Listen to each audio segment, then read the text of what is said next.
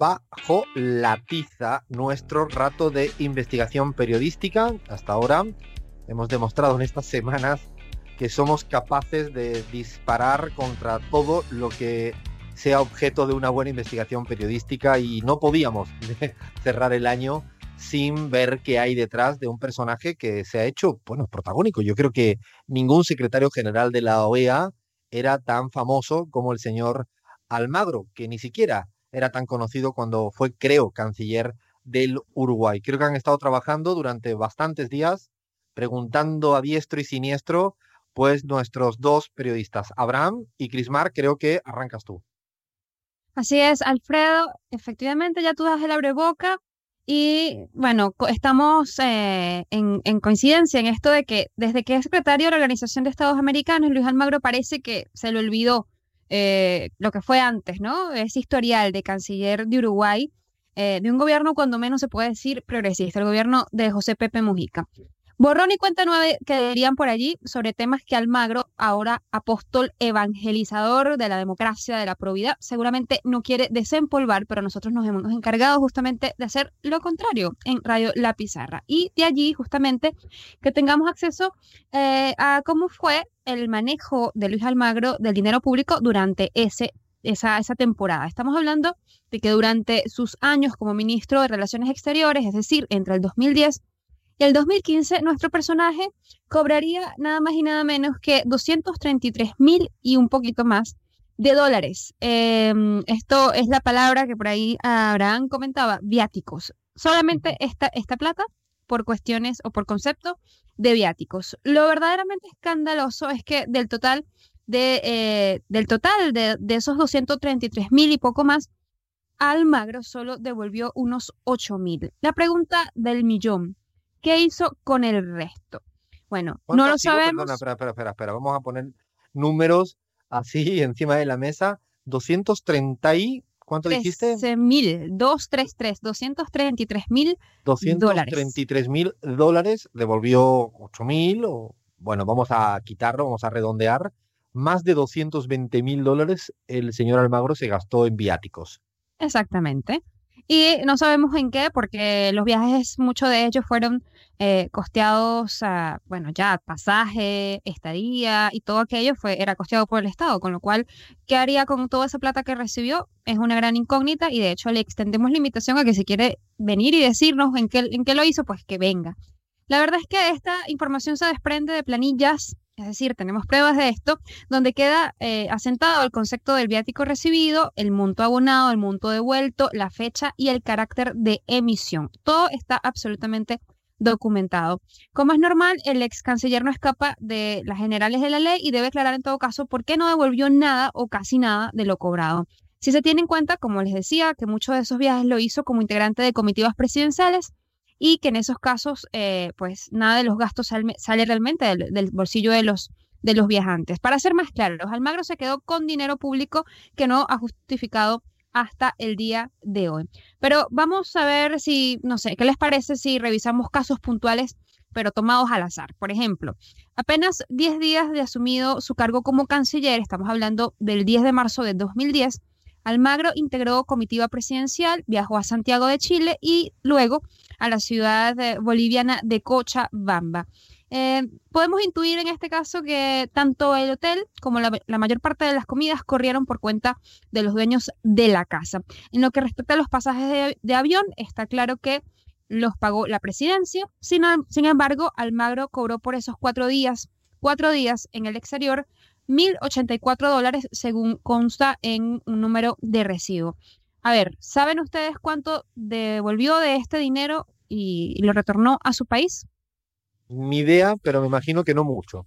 La respuesta, Alfredo, realmente es cero. Así. O sea, se gastó, por ejemplo, en Bolivia, allí en Cochabamba, donde la vida no es precisamente muy cara, dos mil, ¿no? Mil dólares o entre Bolivia y Chile. Sí, en cuatro días con todos los gastos pagos. Es decir, que ese dinero lo gastaría en objetos absolutamente personales, porque lo demás, tanto comida como estadía, estaban eh, pues pagos para él.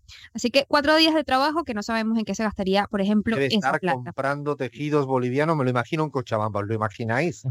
comprando como loco, ¿no? Aguayos, ¿no? Yo no sé, cositas para la casa, un poco más delicatessen de lo que hacemos habitualmente los turistas cuando paseamos por allá, que regateamos el precio al magro diciendo, no, te pago el doble, ¿no?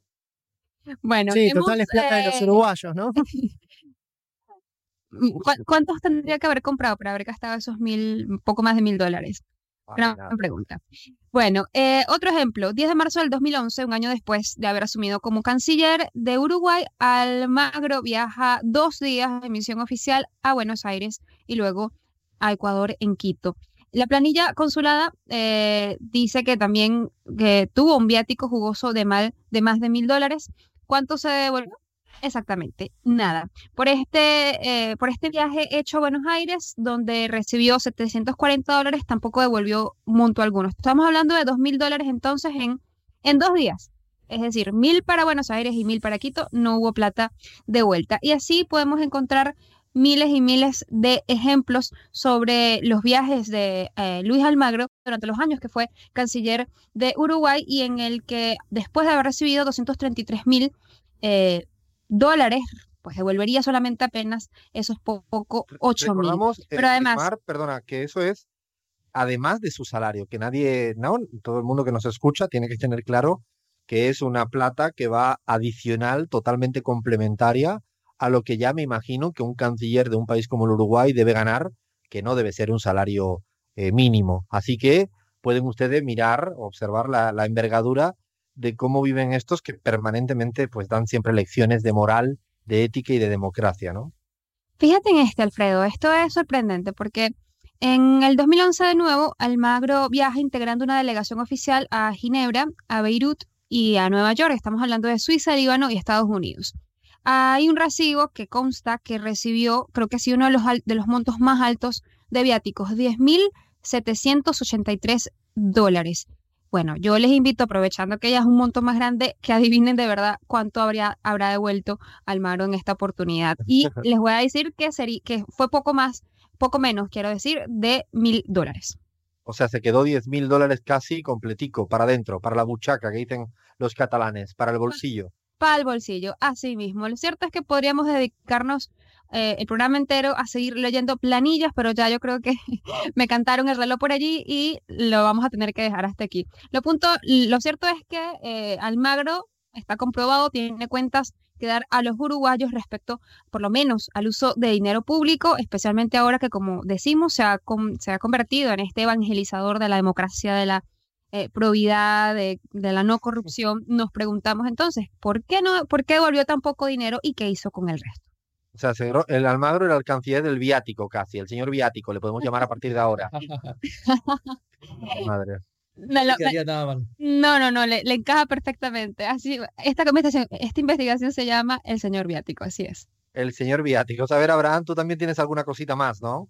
Sí, algunas cositas más, quizá por el tiempo omitimos algo, pero bueno, solo decir, Alfredo, que cada una de las planillas leídas por Crismar, que fueron escogidas de manera aleatoria, eh, eh, tiene su numeración, ¿no? Por, para no liar más este, esta conversación, no hemos dicho la numeración, pero está todo documentado y lo vamos a subir a redes. Bueno, si nadie sabe qué hizo con ese dinero Almagro, el dinero de los viáticos, bueno, menos con el sueldo que le pagan en la OEA, hay que decir que los montos de los salarios en la OEA son materia reservada y cuando se trata del secretario general se convierte en un asunto de seguridad internacional. Sin embargo, fuentes confirmadas nos permitieron conocer que el ex secretario Insulza ganaba 14 mil dólares mensuales netos, es decir, sin contemplar una serie de beneficios como viáticos, eh, dietas y bueno, todo tipo de beneficios. En la época de Insulza, el presupuesto de la OEA bordeaba los 73 millones, un, un presupuesto que aumentaría de una forma exponencial, considerable, con la llegada de Almagro quien ya anticipó la aprobación del presupuesto para el 2019, que asciende exactamente a 82 millones 700 mil dólares.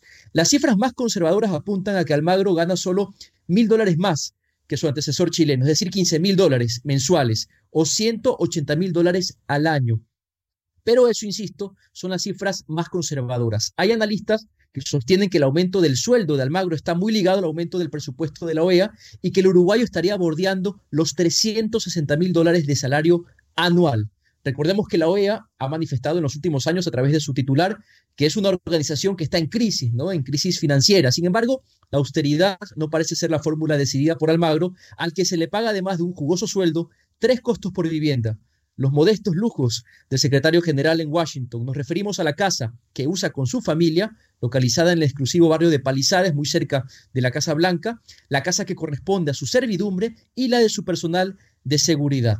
Otro dato de lujo es que el secretario general acumula una pensión equivalente al 20% de su salario por cada año de servicio. Esto significa, Alfredo, que al concluir su mandato de cinco años, Almagro se podría jubilar con una pensión vitalicia del 100% de su sueldo, por lo menos 15 mil dólares mensuales de por vida. Pero resulta que Almagro no se quiere jubilar. Ha reconocido públicamente que tiene el mejor trabajo del mundo y bueno, ya ha manifestado, como sabemos, su intención de repetir la experiencia. Pero ¿no era Luis Almagro el personaje que calificó a la reelección como un defecto de la democracia? Bueno, sí, pero al parecer había una excepción a la regla, ¿no? Él mismo. En el caso de los secretarios generales de la OEA, seguro que no hay ningún defecto democrático. Es más, eh, se trata de un ejercicio ilimitado de la democracia, que nadie se confunda. Estamos ante un demócrata, Alfredo, que cuenta con el aval de Colombia y de Estados Unidos en esta nueva aventura, un demócrata que ha pedido intervenir militarmente en Venezuela y que llamó imbécil al expresidente español Rodríguez Zapatero por facilitar canales democráticos para resolver la crisis política que atraviesa el país bolivariano. Esta en, este punto, perdóname, pero hay un dato que has dado que a mí me parece realmente de, bueno, de mucho impacto, que es que el, no se sabe oficialmente cuál es el, el salario ¿no? Mm, del secretario general de la OEA lo digo en términos de transparencia, dado que es una institución que, ya lo hemos dicho, pues suele dar lecciones eh, evangelizantes en cada lugar donde va, no solo de la democracia, sino también suelen hablar de transparencia y que la OEA no publique, como hacen cualquier organismo internacional con tanta influencia luego a la hora de gobernar, que no publique el dato y que tengamos que estar eh, buscando, ¿no? por vías paralelas, aproximaciones que seguramente pues lo que planteas vamos más que mejor encaminado, que ya es un platal, porque este salario es el salario neto, que si le pones el coste indirecto de la vivienda, tal como lo han mencionado, de tres viviendas, que yo no sabía que eso se le pagaba eh, triple, triple por cada familia, o sea, tres por uno. Tres por uno es algo como que ya imagínense, y que si a eso le añadimos que si ya cobraba estos viáticos que decía Crismar en la época de canciller, no, no, me, no debe ser eh, menor los viáticos que gana hoy en día. Y además, no sé qué tipo de pluses se imaginan. Por ejemplo, que tenga un plus por cada vez que le diga invadir Venezuela y le ponen 10 dolaritos más, ¿no? como una alcancía, más o menos. como que, no sé, invadir Venezuela, ¿no? Eh, Evo no es demócrata, ¿no? 20 dolaritos más en el año electoral. No, es increíble. Un contrato así con esos pluses, como los jugadores de fútbol cuando tienen tantos goles, él debe tener como algunas coletillas así que deben estar muy bien pagadas, porque no sé por qué no publican él, ¿no? El, de hecho, deberíamos de crear una página precisamente exigiendo que se sepa cuáles son los salarios de estos eh, personajes, porque además tienen una función pública. Así es, la etiqueta que usan es que es un tema de seguridad internacional. Me parece una etiqueta que no resiste ningún análisis. Yo creo que en aras de la transparencia debería explicitarse ese tipo de salarios. Pero bueno, vamos terminando porque nos queda muy poco tiempo. Solo decirte, Alfredo, que he consultado, he, entrevistado a Quinto Lucas, que fue un diplomático uruguayo, fue también diplomático en Ecuador, tiene la doble nacionalidad, y nos habló precisamente de la expulsión de Luis Almagro en estos días.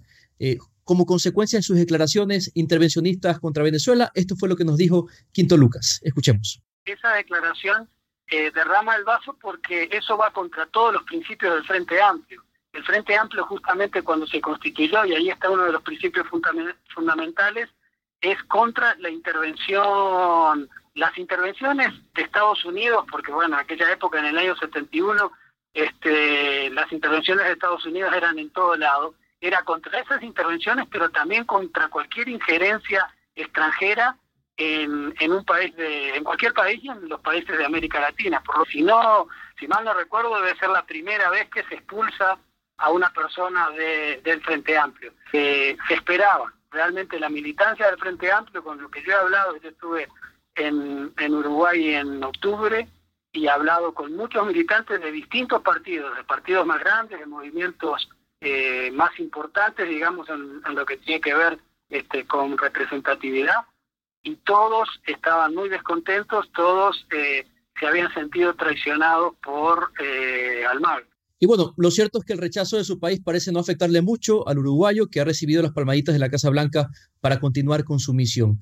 Pero al final, ya para finalizar esto, esta vez sí, Luis Almagro parece ser, Alfredo y compañeros, que tiene una relación bastante eh, de antaño con la embajada, ¿no? Y ya con esto no es necesario decir de qué embajada estamos hablando. Lo dice también Quinto Lucas, quien identificó hace mucho tiempo que Luis Almagro era una, un personaje encubierto para los intereses de Estados Unidos. Lo escuchamos y terminamos con esto. Más allá de las teorías conspirativas, eh, yo trabajé con Almagro, porque yo después de ser vicecanciller de Ecuador, estuve unos meses trabajando porque Pepe me llamó para eh, trabajar como embajador para UNASUR, CELAC y ALBA. Eh, uno sabe cómo es el protocolo y cómo se dan las relaciones entre países. Almagro dependía mucho de lo que le posicionaba la embajadora estadounidense en Uruguay. No me gusta decir estas cuestiones de los vínculos con la CIA y eso, pero que es una ficha de Estados Unidos, no hay ninguna duda. O sea, eso está, está muy claro. Y es posiblemente, es posible que tenga los votos. Es una cuestión que dentro de la OEA, en la OEA puede pasar cualquier cosa, pero dentro del multilateralismo es una cuestión que va contra todos los principios, porque si tu propio país no te apoya, no deberías ser candidato. Eso es un poco la ética de las relaciones, se supondría que es la ética de las relaciones internacionales. Lamentablemente aquí, como ya no importa cumplir ninguna ética, finalmente Almagro será candidato y es posible hasta que termine eh, siendo reelegido eh, por, por el apoyo que va a tener de Estados Unidos, de Colombia y de otros países, obviamente. Quinto, para terminar, en una palabra, ¿cómo usted define a Luis Almagro? Un farsante. Es un farsante, según Quinto Lucas, yo creo que compartimos muchos acá lo que decía el bueno de Quinto y también es un señor que parece que vive, como diría Merkel, eh, por encima de sus posibilidades, en tanto que hemos puesto aquí a la palestra, ¿no?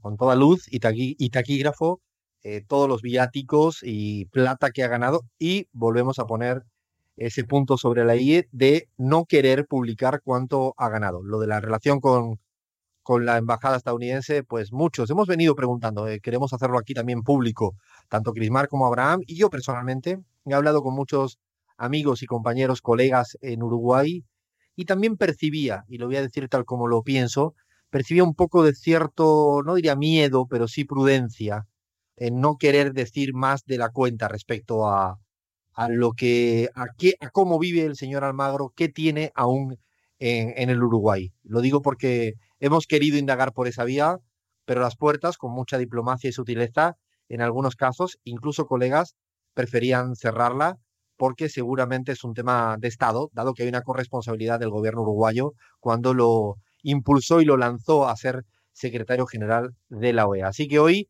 para cierre del año, no estaba mal ponerle un poco de no investigación, de lupa a este, a este señor, a este secretario general de la OEA, que bueno, menos mal que la OEA pinta cada vez menos porque si estamos en manos de este, vamos apañados, dicho en andaluz de Andalucía. Seguimos en la pizarra.